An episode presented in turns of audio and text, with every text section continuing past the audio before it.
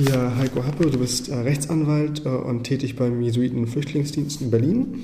Und du setzt dich da in diesem Rahmen für die Verbesserung der Haftbedingungen in Abschiebehaft ein. Außerdem bist du Co-Autor der Studie Quälendes Warten, wie Abschiebehaft Menschen krank macht. In Hamburg haben sich ja innerhalb zwei Jahren äh, zwei Menschen in Abschiebehaft das Leben genommen, David und Jeni. Und äh, bekannt ist auch geworden der Fall von Miroslav, der versucht hat, sich äh, das Leben zu nehmen in Abschiebehaft. Ähm, dieser letzte Vorfall ist zwei Monate her. Das ist für uns jetzt nochmal der Anlass, äh, um die Zustände in Abschiebehaftanstalten zu erörtern. Vielleicht ganz am Anfang, äh, deiner Einschätzung nach, äh, sind die Suizide bzw. Versuche in der Abschiebehaft äh, den Bedingungen der Haft geschuldet oder aus der Angst vor der Abschiebung und haben mit der Haft selber nichts zu tun? Das ist natürlich aus der Ferne immer ganz schwer zu beantworten. Was man, glaube ich, schon sagen kann, nach unseren Erfahrungen, ist, dass Abschiebungshaft erhebliche Auswirkungen hat auf den Menschen in der Haft, auch auf die psychische Integrität der Gefangenen. Das ergibt sich auch aus der Studie, die du angesprochen hattest, die im letzten Sommer veröffentlicht worden ist, in 22 europäischen Staaten durchgeführt wurde.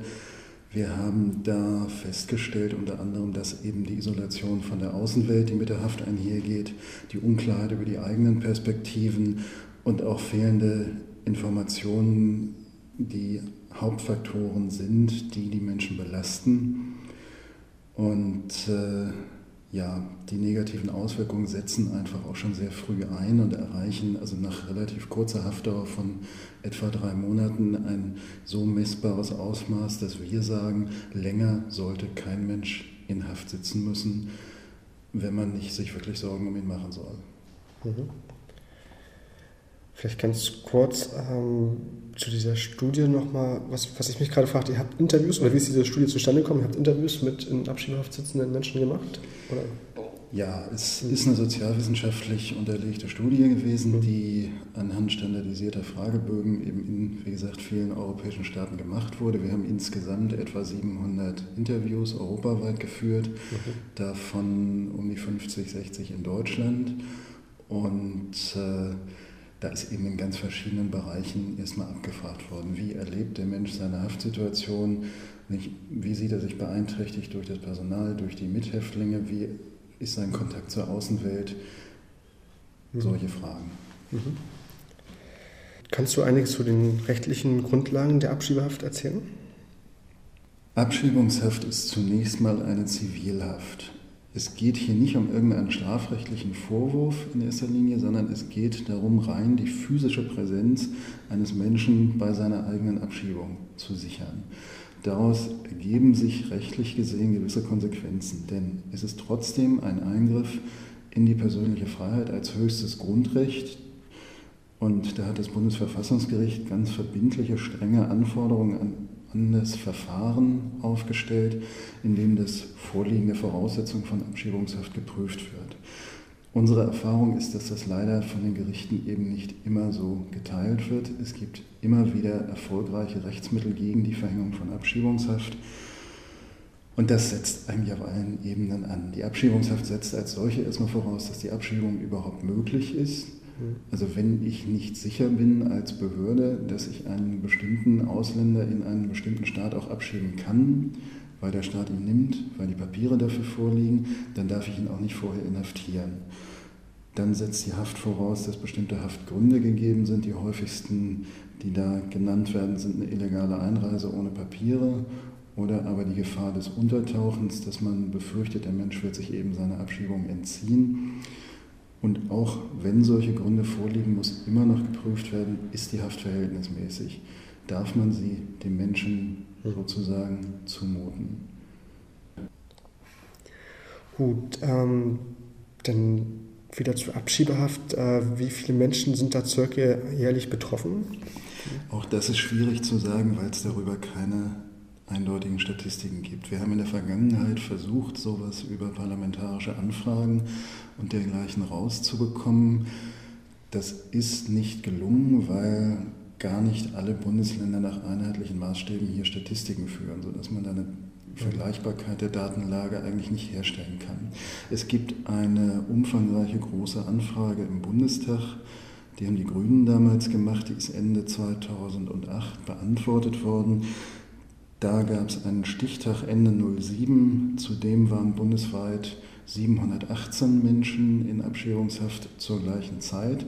Schon die Zahl ist aber nicht verbindlich, weil da unter anderem die Angaben aus Nordrhein-Westfalen fehlen. Mhm. Was wir sagen können aus eigener Anschauung ist, dass wir in Berlin, wo wir in der Abschiebungshaft tätig sind, permanent etwa 40 bis 50 Personen gleichzeitig in der Abschiebungshafteinrichtung treffen.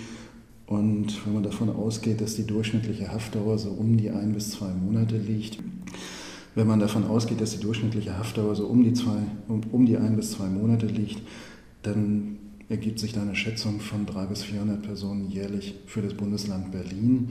Und wenn ich das auf die Bundesebene übertrage, zu einer festen Zahl komme ich nicht, aber jedenfalls sind es mehrere tausend Menschen pro Jahr mhm. in Deutschland. Mhm. Und ähm, wir sind da vorhin schon vielleicht so ein bisschen, haben das Thema angeschnitten. Äh, was sind so die rechtlichen Vorschriften zu der Abschiebehaft und wird sich in der Realität auch dran gehalten an diese Vorschriften? Also was man unterscheiden muss, ist einerseits das Verfahren, nachdem Abschiebungshaft angeordnet wird, da hatten wir schon drüber gesprochen. Und neben dem Verfahren zur Anordnung von Abschiebungshaft gibt es natürlich auch noch rechtliche Vorschriften darüber, wie Abschiebungshaft ausgestaltet werden muss. Das mhm. ist bei der Abschiebungshaft nicht anders als beispielsweise im Strafvollzug. Da gibt es das Strafvollzugsgesetz. Und in der Tat wird dieses Strafvollzugsgesetz in Teilen auch sinngemäß angewandt, dann, wenn Abschiebungshäftlinge in Justizvollzugsanstalten untergebracht werden. Es gibt dann in einigen Bundesländern, in Berlin beispielsweise, in Brandenburg, auch spezielle Abschiebungshafteinrichtungen. Für die haben dann die Länder jeweils eigene Vollzugsordnungen erlassen. Und äh, da ist auch schon wieder ein Problempunkt angesprochen, denn es ist die ganz klare Erfahrung, dass da, wo Justizvollzugsanstalten für die Abschiebungshaft genutzt werden, die Haftbedingungen sich eben an der Strafhaft orientieren, damit viel strenger sind, als sie in speziellen Abschiebungshaftzentren sind. Und damit geht eben auch wieder eine Beeinträchtigung der Menschen einher, die aus unserer Sicht so nicht sein muss.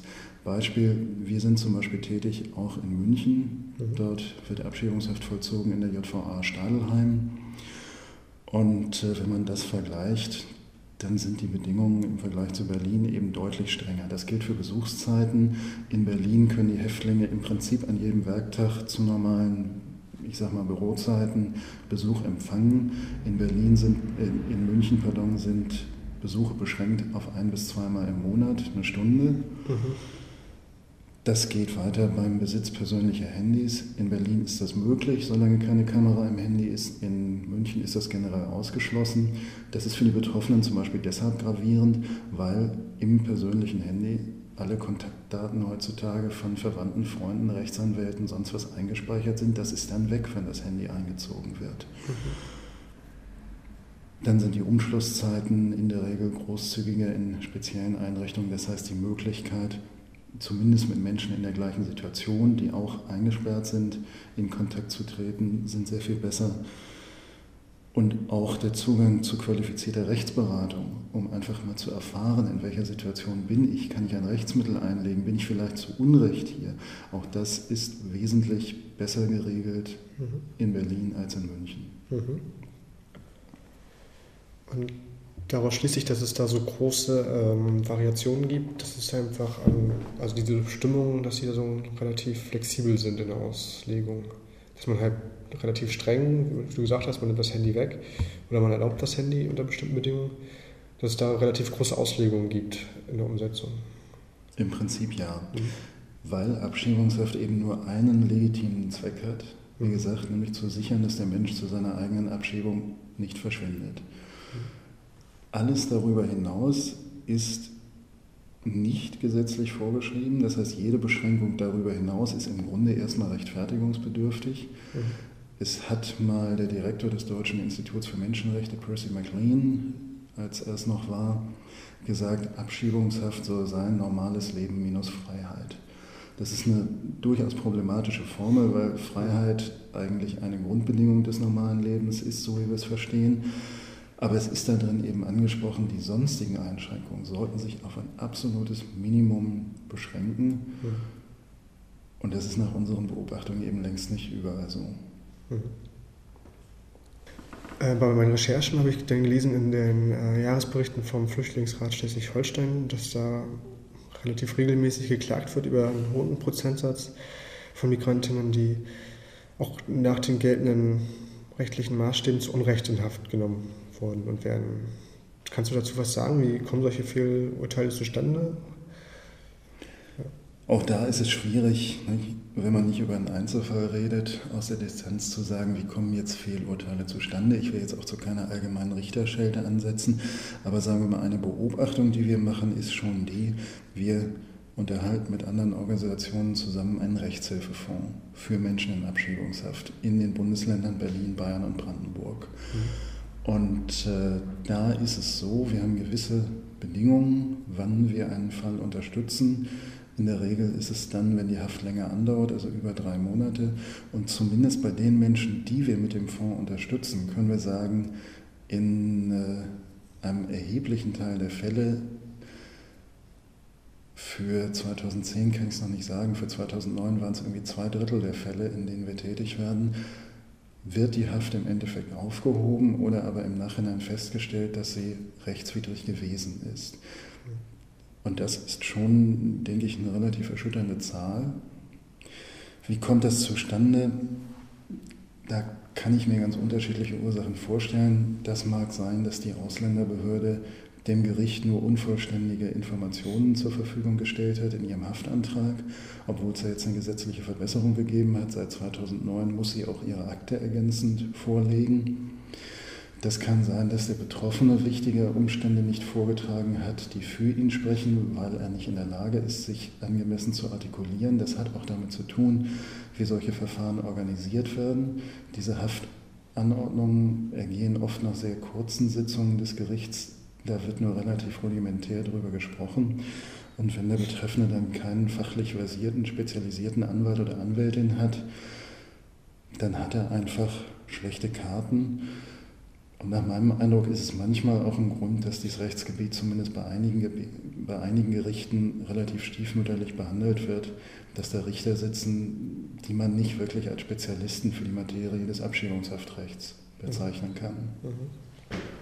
Okay, das klingt auch so ein bisschen nach schon struktureller Ausgrenzung, die man jetzt nicht auf bestimmte Personen zurückführen kann, aber so nach also so sagen wir mal, sagen wir mal, nicht mitgeliefert oder so weiter sagen wir mal, für eine strukturelle Problematik spricht schon ähm, ein Phänomen. Es gibt einen Kollegen, Rechtsanwalt aus Hannover, das ist der Peter Fahlbusch, der hat über Jahre Abschiebungshäftlinge vertreten und hat auch über viele Jahre immer wieder Verfahren, wo aus seiner Sicht Rechtsverletzungen vorlagen, bis zum Bundesverfassungsgericht gebracht. Und es liegt aufgrund insbesondere seiner Tätigkeit eine ganze Serie von Entscheidungen des Bundesverfassungsgerichts vor, die alle im Grunde Ohrfeigen für die einfache Justiz sind, was die Anwendung von Verfahrensregeln in Abschiebungshaftsachen angeht. Und das ist, glaube ich, tatsächlich für ein so kleines Rechtsgebiet wie die Abschiebungshaft beispiellos. Mhm. In letzter Zeit gab es dann ja auch äh, Entscheidungen auf europäischer Ebene, die die Abschiebungshaft betreffen oder die, die rechtlichen Rahmen. Kannst du kurz sagen, was da von wem beschlossen würde, wurde und wie sich das auswirkt? Also insbesondere, denke ich, ist da die Rückführungsrichtlinie von 2008 zu nennen, in der einheitliche Maßstäbe unter anderem für Verhängung und Vollzug von Abschiebungshaft in den Mitgliedstaaten festgelegt werden sollen. Da ist zum Beispiel festgelegt, dass grundsätzlich eben Abschiebungsgefangene getrennt von Strafhäftlingen untergebracht werden sollen. Da ist zum Beispiel festgelegt, dass besonders verletzliche Gruppen, also minderjährige Familien, psychisch traumatisierte Opfer von Folter, äh, ja, besondere Rücksicht erfahren sollen, grundsätzlich also eigentlich nicht inhaftiert werden sollen. Was die Auswirkungen auf Deutschland angeht, zunächst mal hat Deutschland die Umsetzungsfrist für diese Richtlinie schon verpasst. Das wäre Heiligabend 2010 gewesen, 24. Dezember. Es gibt einen Gesetzentwurf, der hängt im Moment im Bundestag fest. Da bewegt sich auch zurzeit nicht so richtig viel. Es ist unklar, wann der jetzt kommen soll. Wir haben zu diesem Gesetzentwurf umfangreich Stellung genommen. Zu dem, was bekannt ist, ist zu sagen, es gibt einige Verbesserungen durchaus. Es wird also stärker betont, dass Abschiebungshaft das letzte Mittel nur sein darf. Aber also weder hat der Bundesgesetzgeber sich zu einem generellen Verbot der Haft von Minderjährigen und anderen Schutzbedürftigen durchringen können, noch hat er eindeutig ausgesprochen, beispielsweise, dass Abschiebungshäftlinge eben nicht in Justizvollzugsanstalten untergebracht werden dürfen. Und insofern rechnen wir mit graduellen Verbesserungen, aber es bleiben viele Wünsche offen. Mhm. Ähm, und in der erwähnten Studie Quälendes Warten, die ihr durchgeführt habt, ähm, schildert ihr die Auswirkungen der Haftbedingungen auf die inhaftierten Migranten. Kannst du kurz äh, zentrale Ergebnisse der Studie schildern? Also wenn man das mal ganz schlagwortartig zusammenfasst, Abschiebungshäftlinge leiden unter der Haft, sie leiden auch in einem unnötigen Ausmaß, das ist ganz wichtig zu sehen. Sie leiden unter Isolation, sie leiden unter der Kontaktsperre teilweise, sie leiden unter einer aus ihrer Sicht unzureichenden medizinischen Behandlung, sie leiden unter den konkreten Haftbedingungen. Das kann von der Unterbringungsform übers Essen bis zu Übergriffen von Mitarbeitern oder mit Häftlingen gehen. Und ja, die Auswirkungen sind also sowohl physisch als auch psychisch nachweisbar und erreichen, wie gesagt, nach drei Monaten ein Maß, wo man sagt, eigentlich müsste hier ein Schlussstrich gezogen werden.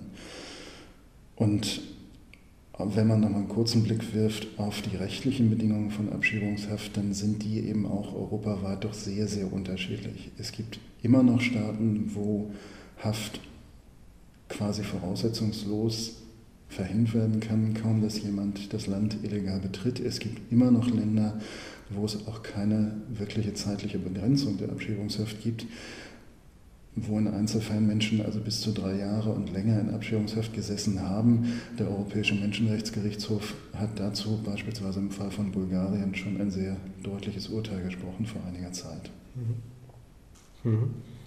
Genau, du hast ja jetzt auch schon den, den, den europäischen Rahmen angesprochen. Die, diese Studie war ja international oder europaweit, sagen wir mal. Ähm, wie kannst du dann, äh, oder äh, kannst du was zu den Abschiebehaftbedingungen in anderen Ländern sagen? Oder wo ist es denn am, am mildesten oder am humansten gestaltet, wenn man denn da überhaupt von Humanität sprechen kann bei Abschiebehaft?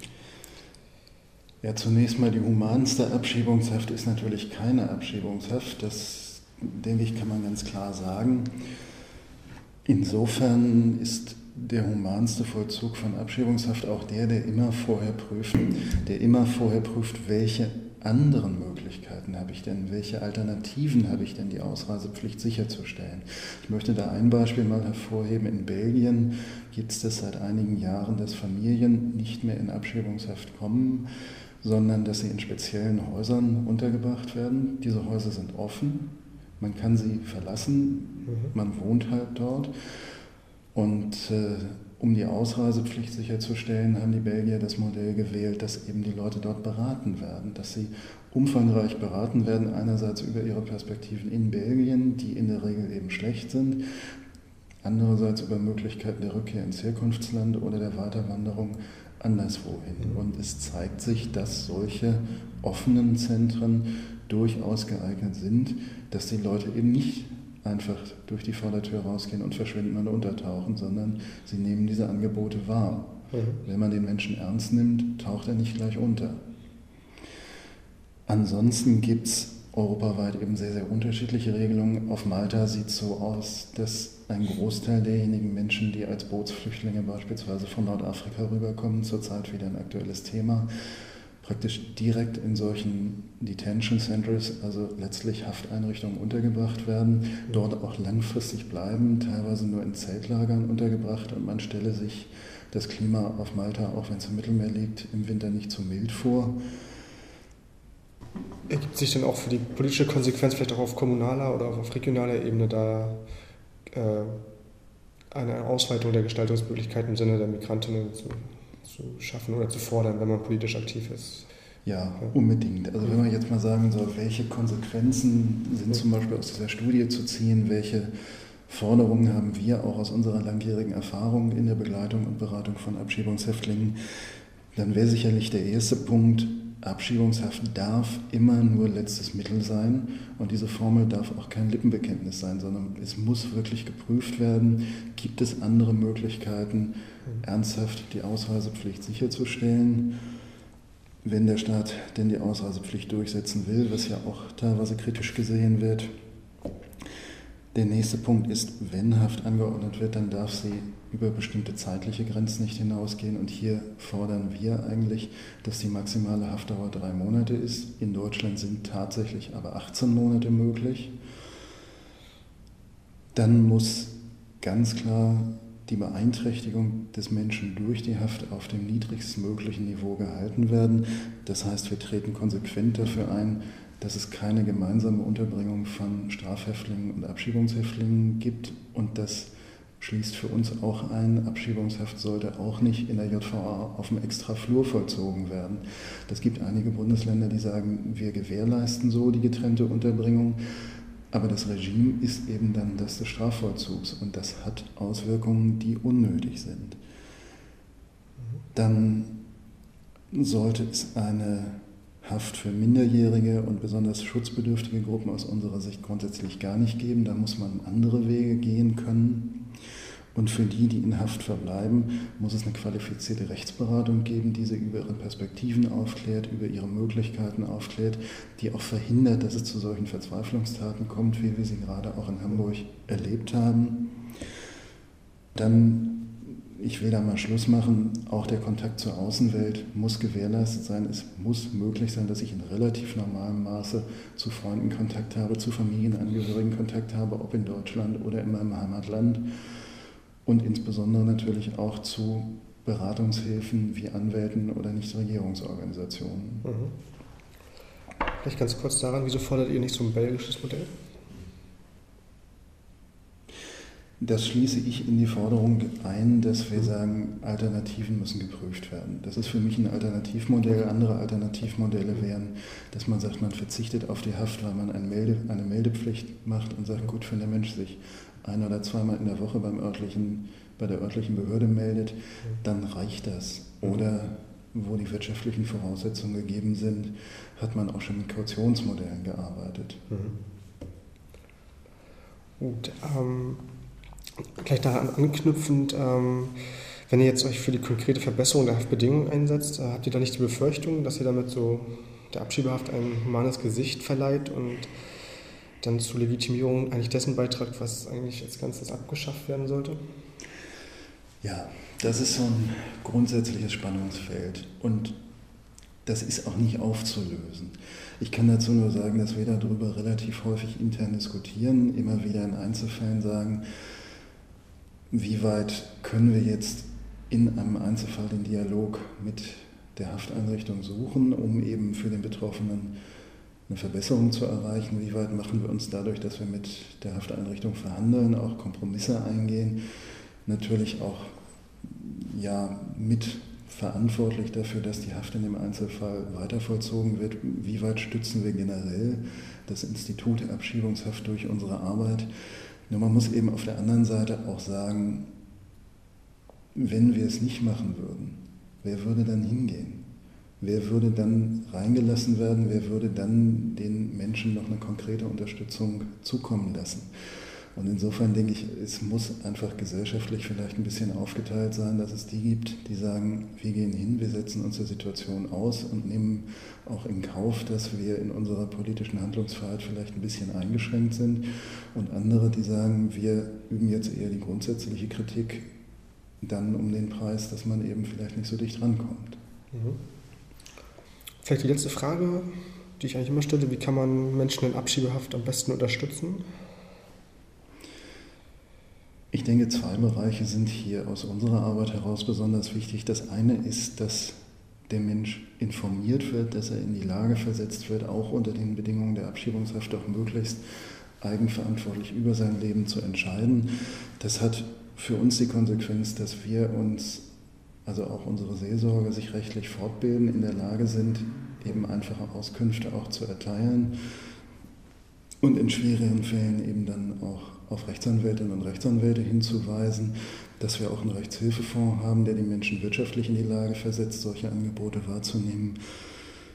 Und die andere Seite ist der ganz schlichte menschliche Kontakt, dass man einem Menschen als Mitmensch begegnet, über Besuche, was auch Ehrenamtliche für uns tun, also nicht nur hauptamtliche Geistliche, was im Prinzip eine Möglichkeit ist, die ganz viele Menschen haben, denn jede Abschiebungseinrichtung, Abschiebungshafteinrichtung, pardon, hat in der Regel Besuchszeiten und da kann man Kontakte herstellen, da kann man hingehen mhm.